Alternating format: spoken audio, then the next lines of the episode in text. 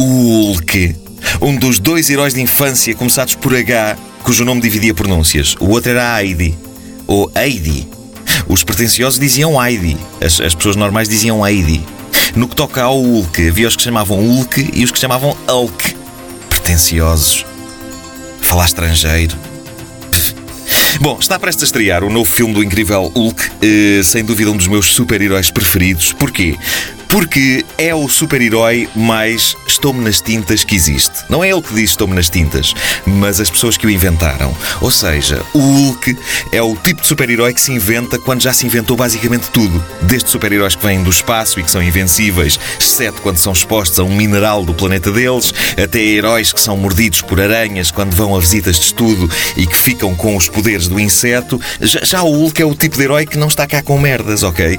Apanhou com os raios gama e quando se irrita, transforma-se num monstro. Pumba! É simples, é direto. No fundo, o Hulk é o que todos nós somos, menos a parte de ficar grande e verde. Pronto, é claro que isto não se aplica a alguns membros das claques do Sporting. Se os irritarem, eles ficam de facto grandes e uh, verde é naturalmente a cor deles. Uh, outro dia tive uma discussão pertinente com um amigo meu sobre o Hulk. Uma coisa que toda a gente sabe é que quando o Hulk se transforma, as roupas dele vão todas para o galheiro. Todas, exceto as calças.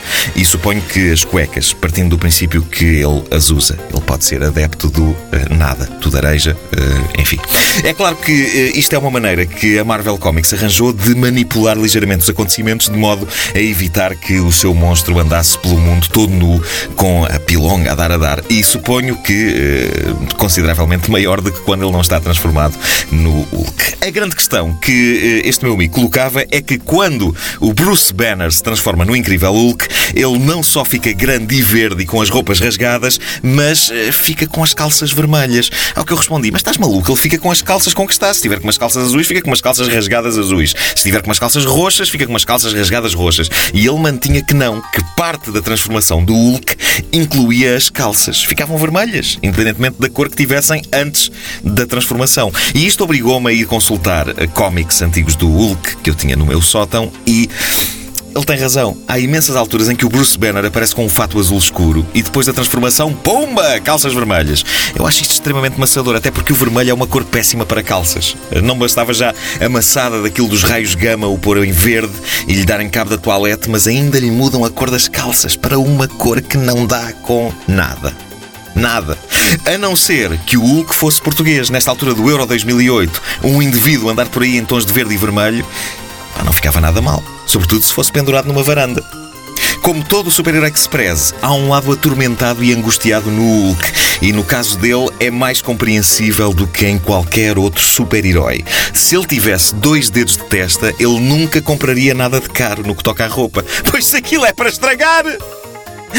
A maior angústia do Hulk é não poder andar bem vestido. Nunca. Ou seja, eh, para vestir a Armani, ele primeiro tem que se encharcar em calmantes.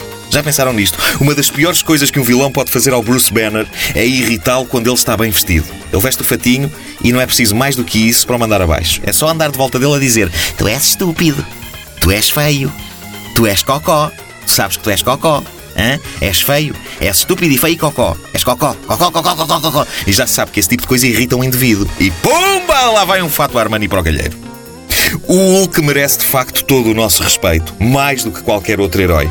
Afinal de contas, o Hulk é o único super-herói que não tem outro remédio se não comprar tudo o que veste na secção de pronto a vestir do continente, que é mais barato. Não ouviram desde o início? Querem ouvir outra vez? Ouçam esta rubrica em podcast antena3.rtp.pt